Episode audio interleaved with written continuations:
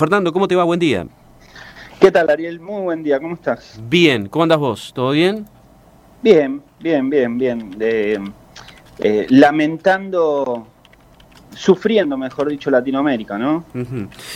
Eh, ¿Estuviste en Chile? Sí, sí, vengo, vengo a estar algunos días eh, ahí en Chile hablando con, con diferentes actores de la, de la protesta, también con organismos eh, con Naciones Unidas y con diferentes organismos vinculados a, los derechos humanos. Eh, ¿Qué, experiencia la de Chile? Eh, ¿Menos compleja que la de Bolivia? ¿Peor? ¿Igual? No, no, no, no, no, no. Bolivia es un golpe de Estado. Partamos de esa base. ¿no? Chile no, no es un golpe de Estado. y además son dos situaciones si bien el fondo, que es el neoliberalismo, es, el mismo, pero son dos situaciones totalmente eh, diferentes, incluso desde, lo histórico. ¿no? Vos tenés que pensar que eh, Chile tuvo una dictadura desde el 73 ¿no? hasta, el hasta el 90, sí. hasta los, al principio de los 90. Eh, entonces, lo que se está viviendo hoy en Chile es, digamos, eh, algo que eh, eh, tiene que ver con las nuevas generaciones, ¿no? Quienes, para que te des una idea, ¿sabes cómo, se, cómo comenzaron las protestas de Chile? Es, rápido, mira. Piden aumento, sube el precio de las naftas por un lado, pero por el otro lado piden un aumento del metro, o sea, del subterráneo. ¿Mm? Y la protesta salió de un colegio público que para ponerte, para, que nosotros, eh, para que los oyentes lo entiendan bien, vamos a poner un ejemplo. ¿Cómo es este colegio público? Es como la normal. Normal mixta. Exactamente, la normal mixta. Vos haces cuenta que sí. Eh, prenden la llama. ¿Cómo prendieron la llama? Con un meme con un meme que decía que eh, había que eh, no pagar y saltar el molinete, por decirlo de alguna manera. Sí. ¿Ah? Evasión era la palabra que utilizaron. Evadir. Y ese evadir significaba muchas cosas, ¿no? Significaba muchos años de dictadura, significaba cortar eh, por los sanos determinadas cosas y, y significaba algo mucho más grande, que, tiene, que era la constitución chilena. Una constitución que extrañamente fue hecha en el año 83 eh, por Pinochet. Es decir, hagamos de cuenta que nosotros tenemos una constitución hecha por Videla. Eh, y el tema es que Después de Pinochet vinieron varios gobiernos democráticos, tanto de corte de derecha como de corte de izquierda, y ninguno dijo nada sobre esa constitución, ¿no?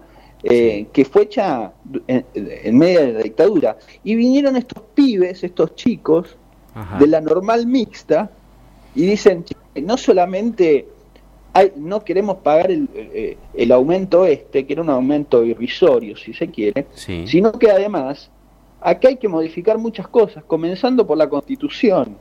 Claro, a esos chicos de escuela secundaria los siguieron los chicos de la universidad. ¿no? Increíble. Y hoy la, la lucha que, que, se vive en las calles, que no es solamente los días viernes, sino que son todos los días, en la Plaza Dignidad, que antes se llamaba Plaza Italia, y estas con estas manifestaciones la rebautizaron como Plaza de la Dignidad, son todos jóvenes. ¿Mm? Una franja etaria, estoy hablando de 35 años eh, a 13, 14 años. Vi chicos de 13, 14 años en las protestas.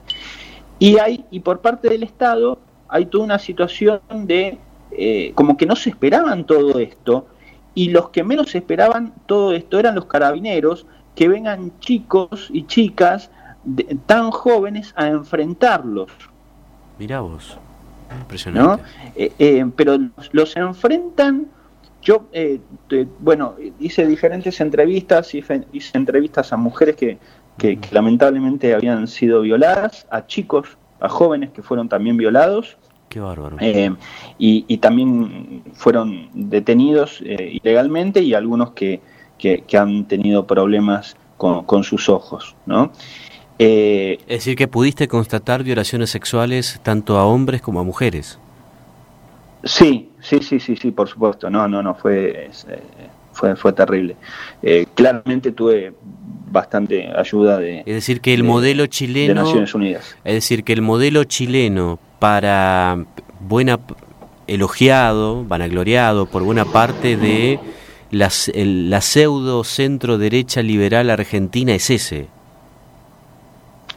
A ver, eh, no, no, no pongamos al modelo como eh, como violador de derechos humanos. ¿no? Los que están violando los derechos humanos, lógicamente, son las Fuerzas Armadas y los carabineros en particular.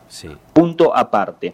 El modelo es un modelo hecho bajo dictadura. Es, como dicen en Chile, como dicen en Chile, acá nació, eh, eh, en Chile nació el neoliberalismo y en Chile va a morir el neoliberalismo. ¿no? Eh, nace con una constitución hecha por un dictador. Sí. ¿Mm?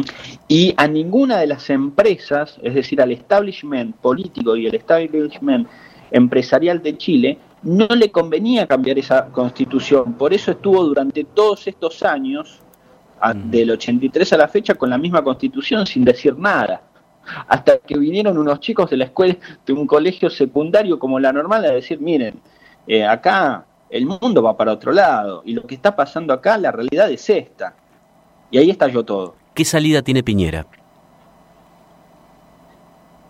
Eh, mira, yo creo que va a haber una salida electoral, eh, una salida a través de las urnas. Claramente Piñera no, vuelve, pero yo creo que eh, el modelo chileno, el, modelo chileno del cual vos hablas, va a resistir.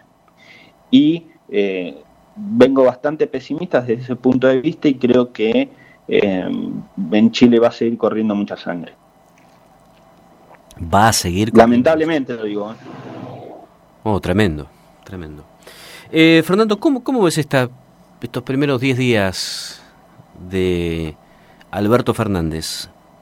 Mira, yo creo que anoche lo vi a Alberto Fernández en, eh, en, lo de, eh, en, lo de, Majul, no es que vea a Majul, ¿no? sino que quería ver a, Alberto Fernández. Eh, creo que él hubo una parte que, creo que estuvo muy claro, ¿no? Dice, mm. a ver, hace 10 días que asumimos. O sea, dice, dice Alberto, hace 10 días que asumimos. No, no, no podemos resolver el quilombo que hay en la Argentina, quilombo de la herencia heredada de, eh, ojo, eh, estos son palabras de Alberto Fernández, de la herencia heredada del macrismo y también de parte de la herencia heredada del kirchnerismo, no se puede arreglar en 10 días. Y la sociedad, sobre todo la oposición, lo que eh, la sociedad, porque bueno, los argentinos somos bastante ansiosos, ¿no?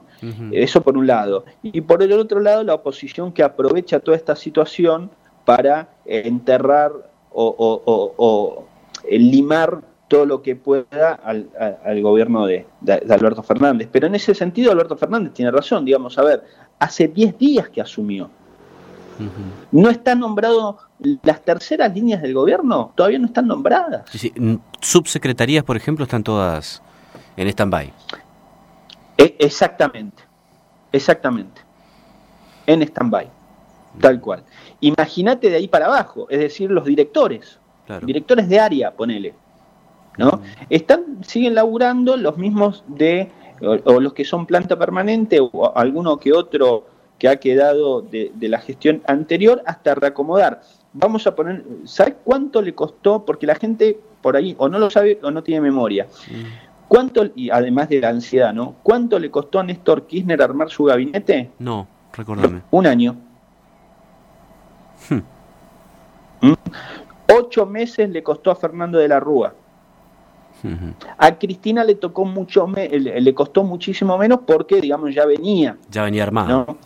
Claro, claro, exactamente. Es decir, acá, y además tenemos que tener en cuenta que no solamente hubo un cambio de gobierno, sino que hubo un cambio de color político. Por lo tanto, va a costar mucho más armar este gabinete.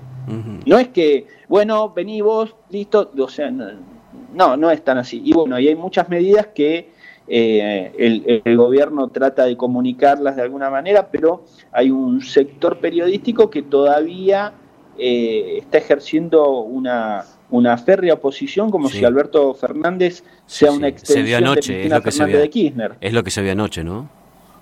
Claro, claro, claro. O sea, digamos, eh, creo que hay que dejarlo andar todavía a este gobierno. La otra vez Jorge Franco, eh, diputado provincial, ex diputado nacional, publicó en Twitter un cuadro muy interesante, pero muy interesante sobre los impuestos en el mundo. Véanlo si pueden. Eh, pero muy interesante. En ese cuadro eh, te marca de menor a mayor cuáles son la cantidad de impuestos que se pagan en el mundo. Todos los países a los cuales admiramos todos los países, eh, hablamos de Suiza, los nórdicos, digamos, de todos los países a los cuales admiramos, incluso algunos eh, podrán admirar, qué sé yo, Inglaterra, Estados Unidos, etcétera. Bueno, todos los países esos, los países modernos, tienen el doble de impuestos que en Argentina. Entonces, lo que digo es lo siguiente, no digo que pongamos más impuestos, lo que digo es, el estado de bienestar el estado de bienestar sale plata y es caro. Entonces, a ese, para tener ese estado de bienestar, lo tenemos que pagar de alguna, de alguna manera. Para hacer un Suiza tenemos que pagarlo. Eso sí, claramente está en potestad del electorado, de los ciudadanos, eh, ejercer el rol de control de, que, de quienes tienen que administrar esos fondos públicos. Pero el estado de bienestar, muchachos, sale caro. Tal cual. La última, y a nivel provincial, ¿cómo ves estos primeros días de Herrera Watt? Eh, y yo creo que Herrera Watt va a tener algunos tipos de, de, inconvenientes, ¿no? Eh, creo que va a tener algunos tipos de inconvenientes en el área social. En el área social. Sí, Sí, sí, porque, a, ver, eh, eh, eh, la Tierra sin Mal no es una isla, es parte de la Argentina. Y los problemas que tiene el país lo tenemos nosotros. Entonces, yo creo que va a haber una, una serie de conflictos, así sean chicos, con algunos sectores y no sé si al día de hoy el área de desarrollo social está plenamente eh, preparada y adaptada para esa circunstancia. Eso por un lado. Por otro lado, hay que ver cómo va a ser la reacción de eh, la policía de la provincia, ¿no? Eh, una policía a la cual yo creo que habría que cambiar rápidamente la cúpula. Eh, y hay que ver si no va a haber reclamos más adelante de algún sector policial. Esos dos problemas son los que estoy viendo en un futuro cercano. Por ahí me equivoco, espero equivocarme. Eh, del resto, bueno, los cambios de gabinete eh, creo que todos lo sabíamos desde hacía meses, digamos, no hubo ninguna sorpresa, ¿no? Exacto. Exacto. Eh, no, no hubo ninguna sorpresa. Eh, y bueno, hay que dejarlo andar a Oscar hasta que le eh, comience a poner su impronta, su impronta, ¿no? vemos cómo está comunicando las 24 horas las acciones de su gobierno, algo que, que, me parece positivo. y, bueno, vamos a ver cómo se comportan los nuevos funcionarios, ¿no? Sí, porque eh, vamos a ver si vamos a ver si ahora va, a tener un jefe de gabinete que hable, ¿no? Sí. Porque el, jefe de gabinete que tuvo eh, en Pasalacua era una persona que no hablaba, ¿no? No estaba, era un ente, una planta. Sí. Bueno, hay que ver, eh, yo creo que este verano va a ser clave, ¿no? Porque va a ser un verano atípico. La mayoría digo, está pendiente de lo que pasa en Buenos Aires para que después se traduzca a nivel, a nivel local. De hecho, eh, está confirmado, hace un rato lo confirmó Herrera Watt, llega Matías Lamens, ministro de Deporte y Cultura, el día viernes. El viernes. El viernes va a estar visitando Posadas Matías Lamens. Perdón, ministro de Turismo. De turismo, de turismo, exactamente. Turismo y, deportes, como era en su momento Scioli. Exactamente, eh, Matías Lamens. Va a estar el viernes en la provincia de Misiones, en la ciudad de Posadas. Es el oficialmente el primer funcionario nacional de la era Alberto Fernández que visita institucionalmente Misiones que sí, que tengo entendido que pegó muy buena onda con Oscar Herrera En realidad es muy difícil pegar mala onda con Oscar, ¿no? Sí, sí, sí, es muy querido por todos. Sí, la mayoría de los funcionarios nacionales eh, pegaron muy buena, eh, muy buena onda. Bueno, ojalá que se traduzca en políticas públicas, ¿no? Sí, esperemos que sí. Eh, esperemos que sí. Pasalaco también tenía buena onda con Macri. Sí, es cierto. Lo dejamos ahí. A veces un poquito de más, ¿no? Sí, lo dejamos ahí.